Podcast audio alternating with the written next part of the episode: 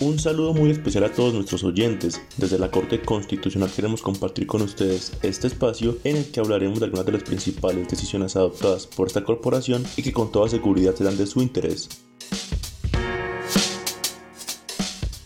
En este capítulo hablaremos del caso de una estudiante con discapacidad auditiva que estudia en una universidad de Medellín.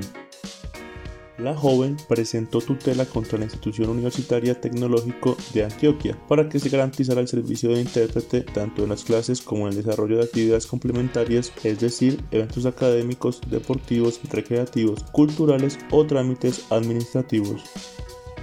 La Corte estudió el caso y no encontró vulneración de sus derechos fundamentales a la educación, igualdad y dignidad humana, puesto que no existen pruebas que permitan concluir que la universidad podría desmejorar las condiciones en las que presta al accionante el servicio de intérprete de lengua de señas para las clases matriculadas y las actividades complementarias. Pese a que se negó la tutela, el alto tribunal exhortó a la institución para que agilice la contratación de los intérpretes de lengua de señas colombiana, con el fin de evitar que las demoras en este proceso puedan comprometer la prestación del servicio. La Corte también hizo un llamado a la universidad para que continúe con la articulación progresiva de los procesos académicos, administrativos, financieros, de investigación y formación para la atención educativa de los estudiantes prevista en su política de atención educativa a la diversidad en la universidad.